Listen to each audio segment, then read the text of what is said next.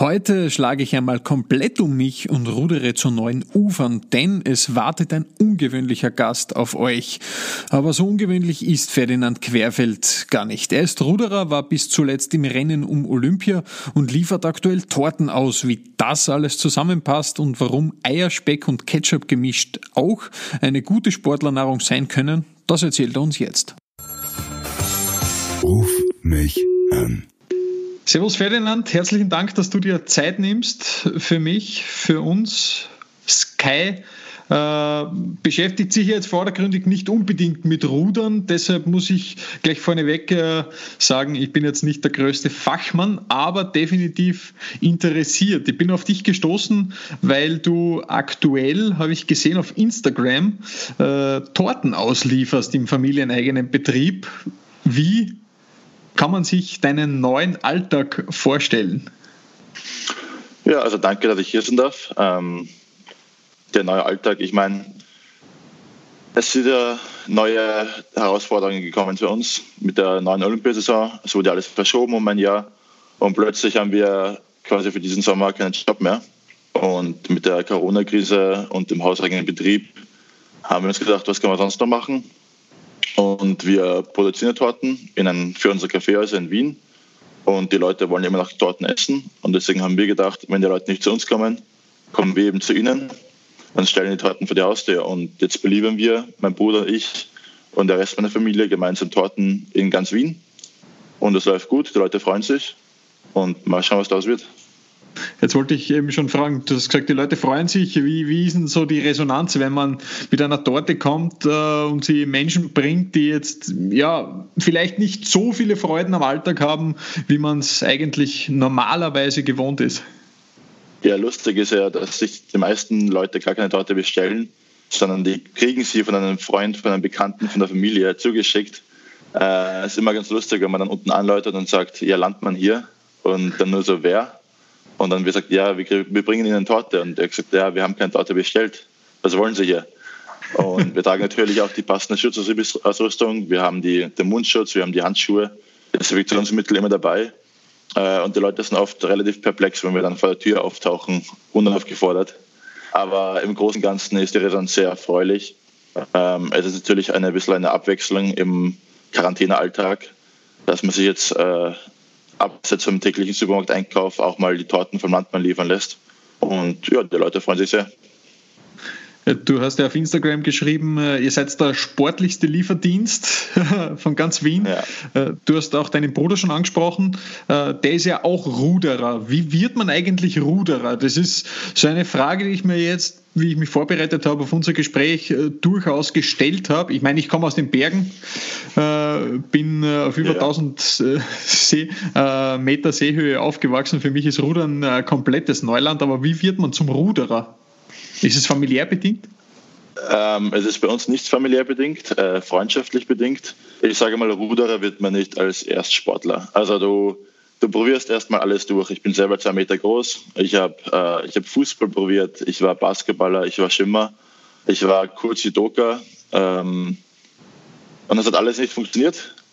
Und dann kriegt man irgendwann einen Anruf, der ehemalige Präsident meines Rudervereins, dem ersten wieder Ruderclub Lier, ist freundschaftlich mit meiner Familie und äh, konnte sich erinnern, dass mein Vater auch groß war. Der hat sich auch einen großen Sohn.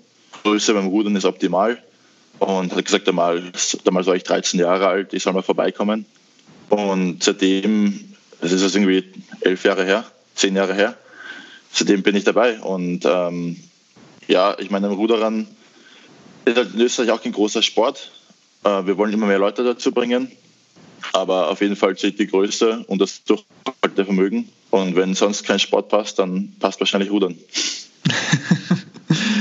Dann hat es dich nach Amerika verschlagen. Jetzt möchte ich ganz kurz auf die aktuelle Situation gehen. Du hast äh, in Berkeley drei Jahre studiert. Drei Jahre stimmt, oder? Den Bachelor hast vier, du dort vier Jahre. Vier Jahre, vier Jahre, vier Jahre Bachelor, ja. Okay.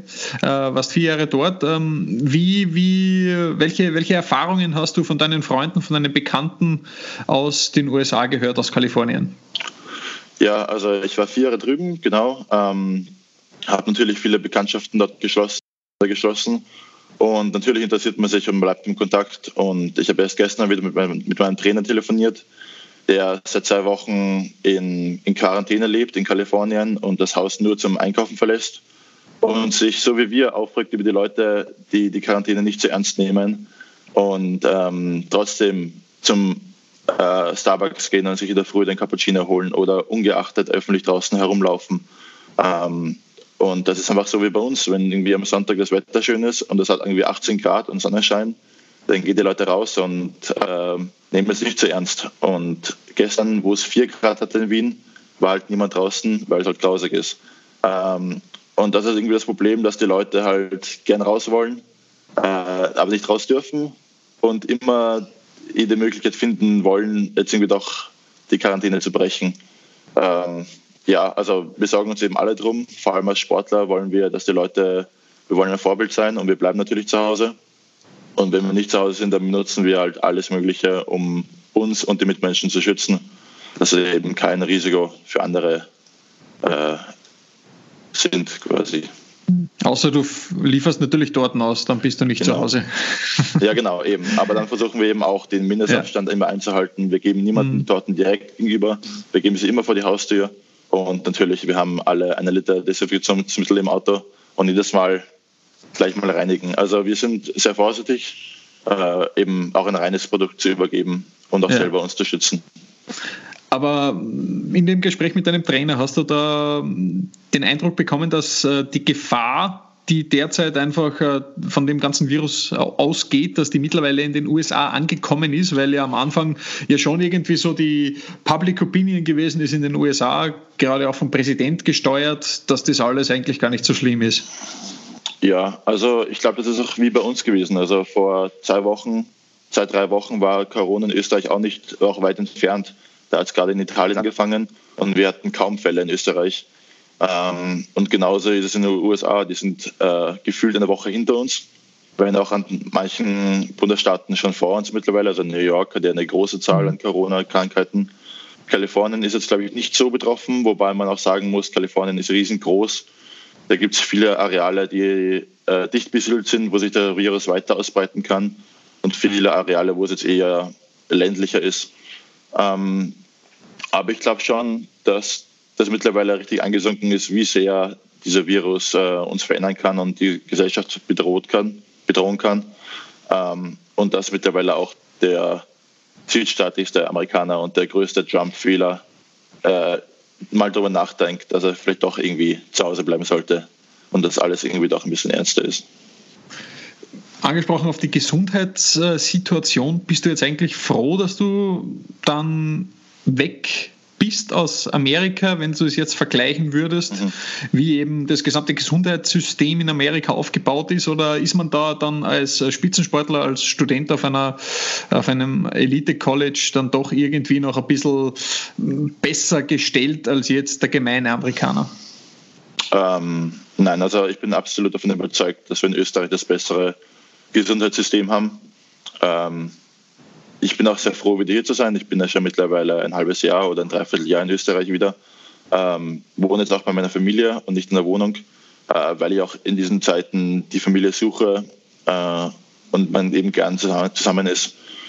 Ähm, als Spitzensportler in Amerika hat man natürlich viele Privilegien, die der normale Amerikaner nicht hat oder äh, ja, sich auch nicht leisten kann oft, da vor allem das Gesundheitssystem oft sehr teuer ist dort. Ähm, und wir hatten dort immer die beste ähm, ärztliche Verpflegung, die wir uns vorstellen konnten. Also bei uns hat eben nie was gehagelt und wir konnten immer alles äh, benutzen für uns, aber natürlich, das kann halt nicht jeder und deswegen hat man auch so viele Probleme in Amerika, weil halt nicht jeder zum Arzt gehen kann, weil halt nicht jeder ins Krankenhaus gehen kann, weil es eben oft äh, relativ große Arztkosten gibt.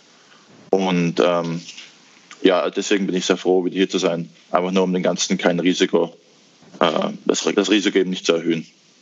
Mhm. Es, also, dass, dass äh, junge österreichische Sportler nach Amerika gehen, um zu studieren, weil es dort eben die gute Möglichkeit mit Sport und Studium parallel gibt, das kennen wir alle spätestens eigentlich seit Markus Rogan. Aber warum ist es, warum hast du den Weg damals gewählt und wie ist es überhaupt zustande gekommen, dass du dann äh, in die USA gehst, um Sport und äh, Studium zu vereinen? Ja, das war relativ lustig. Also ich habe mich dann gefühlt wie ein äh, Superstar im, im Football. Ähm, also es hat angefangen damit, dass ich halt ähm, bei den Junioren-Weltmeisterschaften relativ gute Ergebnisse hatte und deswegen zum ersten Mal die Trainer auf mich auch aufmerksam wurden. Und dann kamen äh, E-Mails und Briefe zu mir nach Hause von äh, Brown University, von Harvard, von Yale, von Cal Berkeley, von Washington University in Seattle. Also ich hatte am Ende, ich glaube ich, elf oder zwölf Anfragen ähm, und Kontakte. Und da fühlt man sich plötzlich relativ äh, großartig als Sportler, äh, wenn man dann doch diese Aufmerksamkeit kriegt. Ich stelle mir das komplett absurd vor, jetzt als österreichischer Sportler, als österreichischer Ruderer, dann plötzlich bist du komplett begehrt. Ja, also vor allem als Ruderer. Ähm, ich bin ja kein, also in Österreich ist auch oft der Fußball oder der Skisport im Vordergrund. Dass man also eine Aufmerksamkeit bekommt, ist natürlich äh, erstmal seltsam. Ähm, aber es war eine ziemlich coole Zeit und ich hatte auch viele Gespräche mit großartigen Trainern ähm, und habe mich dann entschieden, nach Berkeley zu gehen. Nicht unter, weil es eben die beste öffentliche Uni der Welt ist, sondern weil eben auch die Trainingsmöglichkeiten perfekt waren mit äh, Olympioniken und Olympiatrainern dort und äh, das Wetter natürlich in Kalifornien auch nicht schlecht ist. Ähm, der große Vorteil in Amerika ist eben, dass der Sport äh, auf der Uni sehr geschätzt wird und alles versucht wird, dass man beides perfekt kombinieren kann. Das heißt, es wird keine Abzüge gemacht bezüglich Unterricht und äh, in, ähm, Weiterbildung. Aber natürlich wollen ja auch alle schauen, dass man den Sport so gut wie möglich weiterbringt. Ähm, und deswegen hat man auch in vier Jahren in Mindeststudienzeit dort einen Bachelor, während man in Österreich äh, oft Mühe hat, äh, im Vollzeittraining ein Studium voranzubringen. Also ich kenne viele von meinen Kollegen, ähm, die sind auch oft beim Heeressport, also beim Bundesheer angestellt, wie ich mittlerweile auch.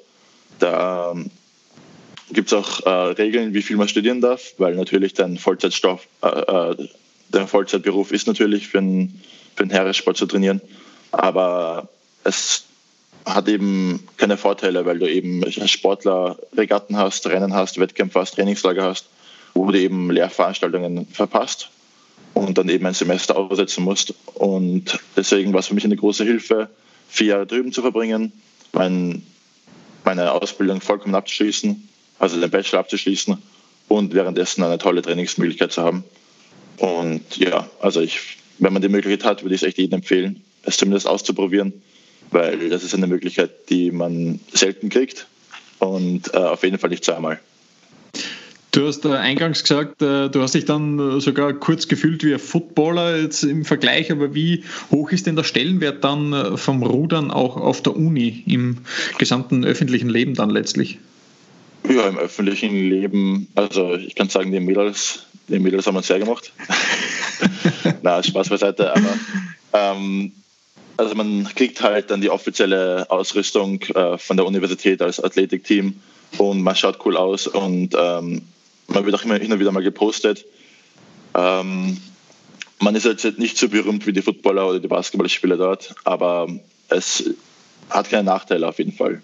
Also es war immer so, dass wir uns sehr wertgeschätzt gefühlt haben ähm, und dass auch eben viel entgegengebracht wurde für uns und dass sich auch viele bemüht haben, für unsere besondere, ähm, ja, für den Sport quasi Raum zu finden, dass wir eben auch mal weg sind, dass wir einmal in der Woche auf Trainingslager fahren müssen und dass die Professoren dann doch geschaut haben, dass wir vorankommen und keinen Nachteil haben deswegen.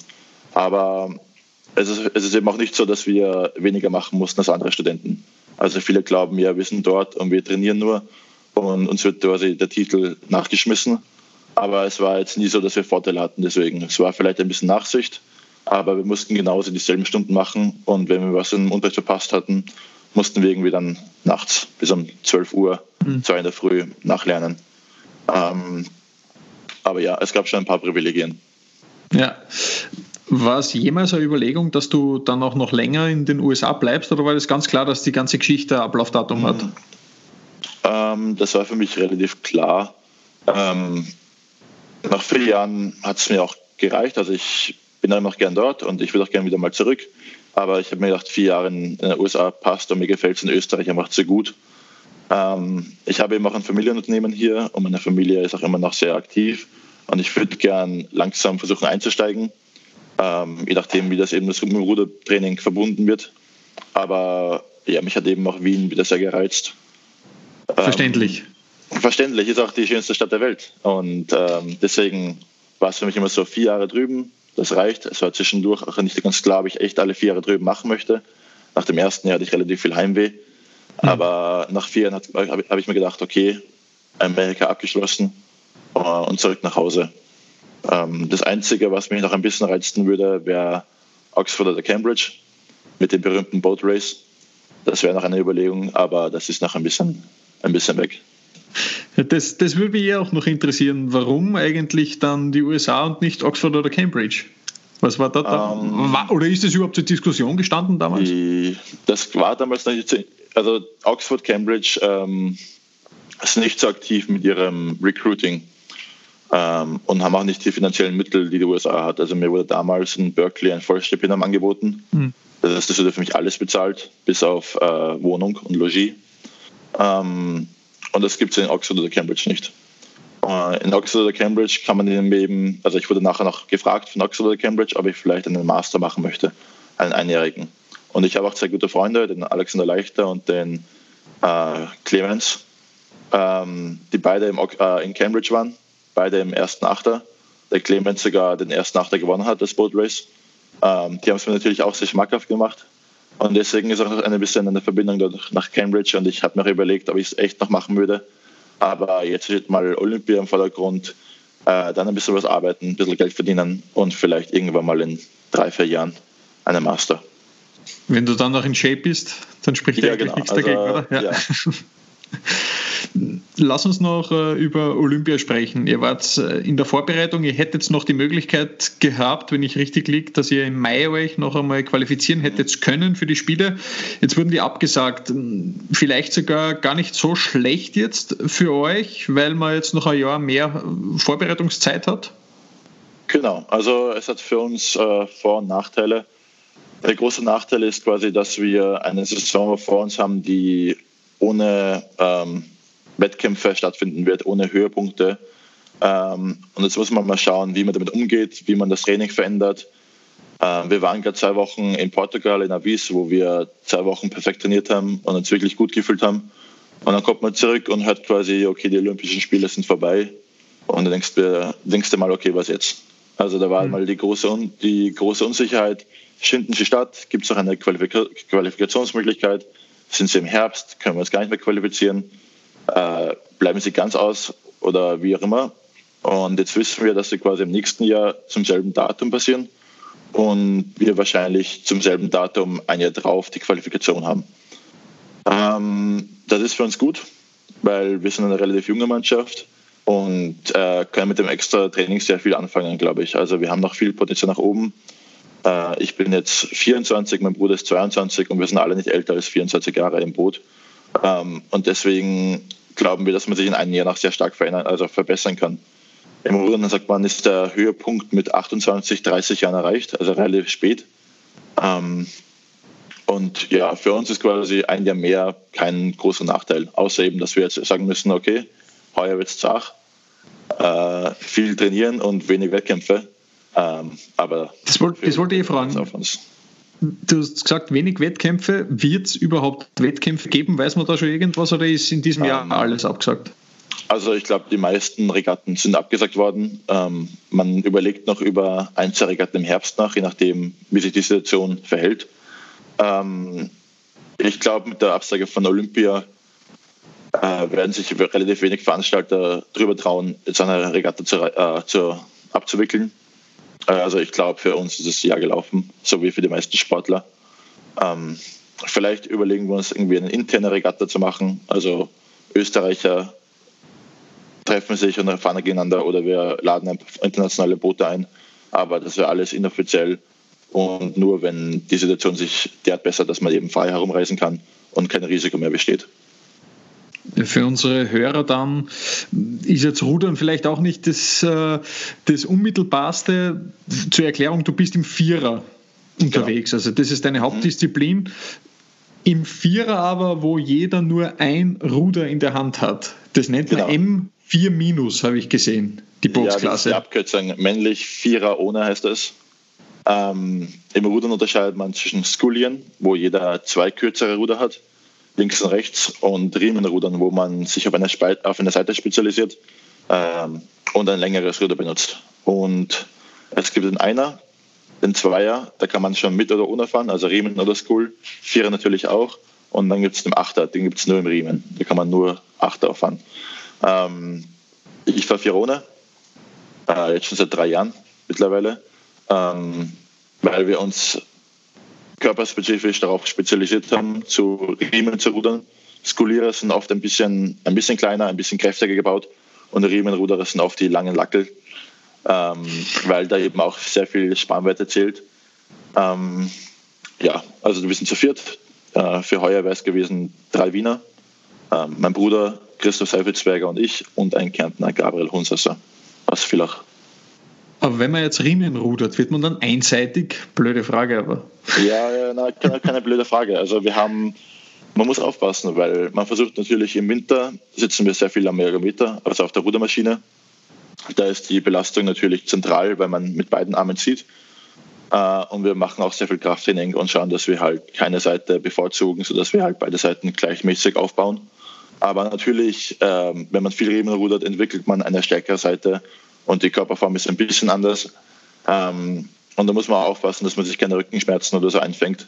Aber da werden wir, das sind wir gut aufgestellt. Also wir machen sehr viel Dehnen, sehr viel äh, Core, also sehr viel Stabi-Übungen und auch Krafttraining, um halt zu schauen, dass der Körper relativ symmetrisch bleibt und sich keine Probleme aufbauen.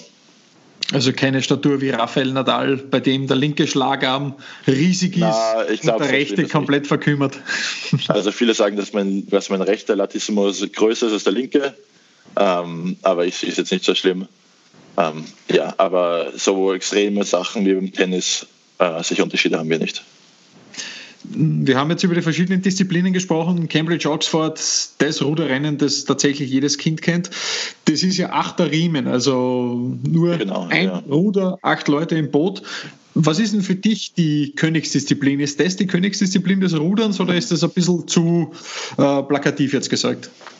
Also des Ruderns generell, das Aushängeschild des Ruderns ist sicher der Achter. Das sind die schnellsten Rennen. Ähm, das sind also 8 Kilo Ruderer plus Steuermann plus Boot sind dann quasi 100 Kilo, äh, 900 Kilo, fast eine Tonne in Bewegung. Ähm, also da geht es ordentlich ab. Und in Amerika fährt man eben auch nur Achter. Also in Amerika, die großen Regatten werden nur um Achter gefahren und ähm, macht mir riesig Spaß, weil das Boot immer wirklich schnell läuft.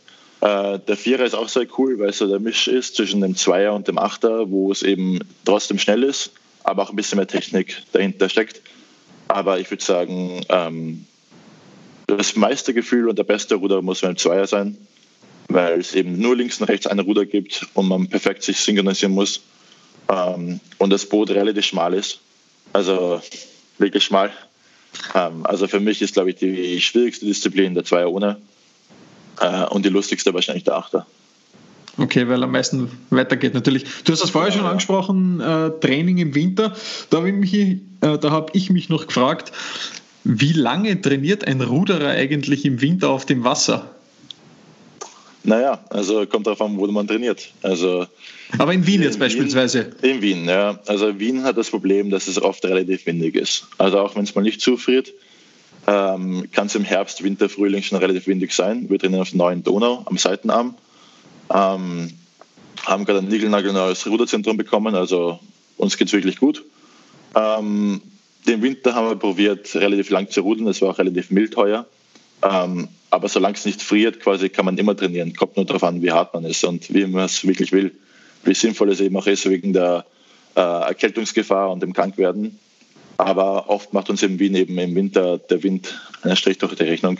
Weil sobald es zu windig wird, kommt Wasser ins Boot äh, und die Technik funktioniert nicht wirklich. Das ist wie beim Radfahren oder beim Laufen wenn man da den ganzen Tag in den Gegenwind Radl fahren muss, macht es auch keinen Spaß. Und da ist der Ergometer Indoor das effizientere Training. Fällt man eigentlich manchmal ins Wasser? Das, weil ich ja. habe jetzt an den Winter gedacht und dann ja. kalt, windig, dann vielleicht ein, kurzes Versehen. Schon mal passiert? Ja, also auf jeden Fall schon passiert. Ähm, denen es nicht passiert ist, die sagen, also die sagen, die lügen, würde ich sagen. Also die haben sich wirklich probiert oder die sind zu spät ins Boot gekommen. Aber Mir ist früher als Anfänger oft passiert. Also ich bin schon im Vierer reingefallen. Ich bin damals, als ich jung war, äh, boah, ich glaube gleich, ich habe im Februar die Badesaison eröffnet, an der alten Donau damals, also es war schon richtig kalt. Aber so als Profi hat man so ein Gefühl fürs, äh, ja. fürs Boot, fürs Werkzeug. Das ist eigentlich nicht mehr passiert, außer man hatte technisches Gebrechen oder irgendwelche anderen, anderen außenwirkende, also äußeren Einwirkungen. Aber so aus technischen Fehlern fällt man eigentlich nicht mehr rein.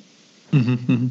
Ähm, du hast die, wir haben schon über Ziele gesprochen, natürlich Olympia. Ist das so das Lebensziel, das du vielleicht in deiner Sportlerkarriere noch hast? Oder wie, wie, wie definierst du das? Ja, also ich würde sagen, im Rudern ist natürlich Olympia das A und O der Dinge. Also ich hatte schon, ich hatte ein paar Erfolge im, im, in den Juniorenjahren und U23-Jahren. Ähm, U23 Weltmeister habe ich gelesen. Ja, genau, Weltmeister. Im Jahr darauf sind wir Dritter geworden. Also das war schon sehr erfolgreich. Ähm, aber natürlich sind die Olympischen Spiele als Ruderer noch immer das A und O und wo man wirklich hin möchte. Ähm, das übertrifft nochmal eine Weltmeisterschaft bei, um, um vieles. Ähm, ja, also zumindest einmal wäre ein Ziel für mich und ich sage mir selber, wenn es heuer nicht klappen würde oder nächstes Jahr nicht klappen würde, was wir nicht hoffen, dann würde ich nochmal 2028, 2024 fokussieren.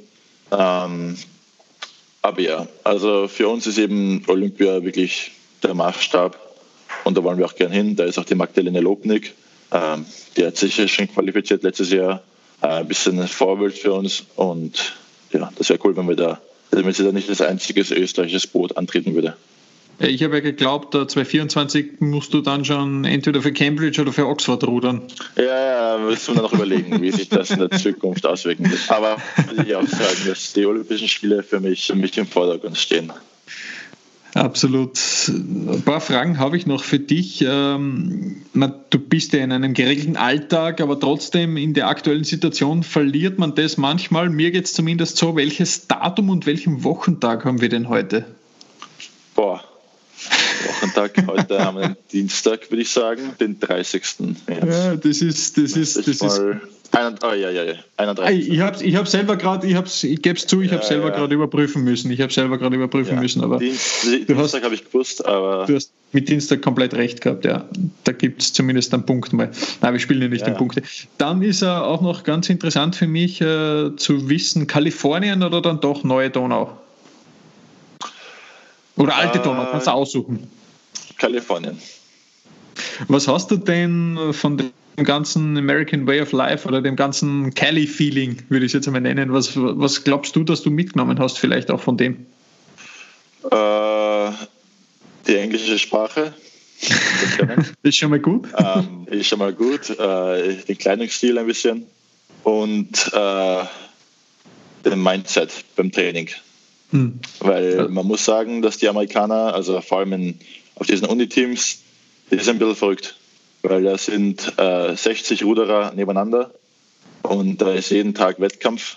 Und ähm, das ist in Österreich anders und es ist oft ein bisschen schwierig, sich da in die richtige Rolle zu versetzen. Weil du natürlich auch die Breite dort hast, nicht auf der Uni. Genau, weil in, weil in Amerika kann man äh, wie sagt man das so schön? Also man kann das wirklich, man kann sich leisten, die Leute zu verlieren äh, an Verletzungen. Ähm, und da wird relativ äh, hart trainiert, wo ich jetzt nicht sagen würde, dass man besser trainiert, sondern einfach nur aggressiver. In Österreich haben wir mehr Zeit, wir trainieren mehr, aber die Gruppe ist viel kleiner und du kannst dir nicht leisten, jemanden durch Verletzungen oder mhm. Ausfälle mhm. zu verlieren. Ähm, deswegen sind wir, glaube ich, in Österreich ein bisschen intelligenter mit dem Training. nicht so Vollgas. Surfen oder Kicken? Äh, kann beides nicht, aber lieber surfen. Nicht gelernt, surfen nicht gelernt. Du hast vier Jahre in Kalifornien gewohnt und hast nicht Nein, surfen gelernt. Das ist ja eigentlich ich unglaublich. Hab, ich habe letztes Jahr zum ersten Mal Surfen in Tel Aviv ausprobiert. Hat mir sehr okay. gut gefallen. Bin sogar mal kurz gestanden. Aber ja, Kicken habe ich leider, also meine beiden Brüder kicken. Mein kleiner, also der kleinste Bruder spielt sogar beim, äh, bei Rapid. Ähm, der kann das, aber ich habe es probiert und es hat nicht funktioniert bei mir. Deswegen auch zum Rudern und nicht beim Fußball geblieben. Na gut, dann kann ich mir die nächste Frage eigentlich eh schon fast sparen. Rapid oder Austria? Ist ja, absolut Rapid. Ja, muss sein. Rapid muss sein. Kalifornischer oder Wiener Wein? Wiener Wein. Wobei generell nicht so viel Wein, mehr, mehr Sportgetränke. Mehr Sportgetränke, also ja. äh, fällt mir jetzt gerade keins ein. Isostar. Gibt es Iso, gibt's ja. Isostar überhaupt noch? Ich glaube schon. Gell? Isostar, glaube ich, gibt es schon noch. Ja. Wir benutzen Headstart. Headstart, noch nie gehört. Ja, schmeckt ganz gut. Gibt es in Pulverform. Okay. da da habe ich anderes. Äh, gut, die, die nächste Frage haben wir eh schon gehabt. Warum Berkeley und nicht Cambridge oder Oxford? Haben wir ja schon besprochen. Das kommt erst alles noch, also der Sprung auf genau, die Insel. Ja. Äh, hast du eine Lieblingstorte dann eigentlich? Boah, oder darfst du überhaupt dort essen? Ich darf dort essen. Also als Ruderer verbrennt man, boah, was habe ich heute, können wir gleich nachschauen. Heute habe ich verbrannt, es ist jetzt 16.36 Uhr, 4700 Kalorien. Wie viele Stunden hast du heute schon trainiert? Zwei. Zwei. Und es kommt, es kommt, noch, ein, es kommt noch mal Training auf uns zu. Also ich verbrauche am Tag sicher mal 6000 Kalorien. Das heißt, dort sind auf jeden Fall am Speiseplan. Du verbrauchst an einem ganz normalen Tag, an einem ganz normalen Trainingstag ja. verbrauchst du 6000 Kalorien.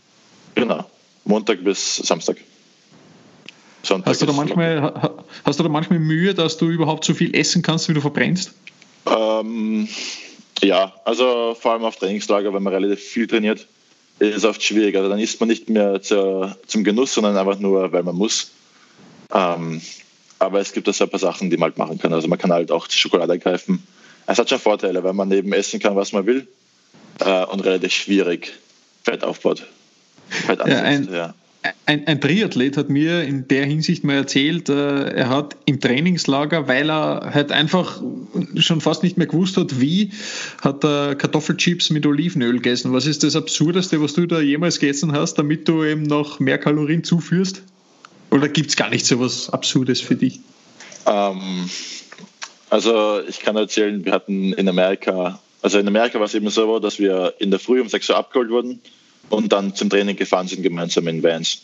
Und Frühstück gab es eigentlich immer erst nachher. Und es gab da Dining Halls, wo wir quasi in Scharen hingekommen sind.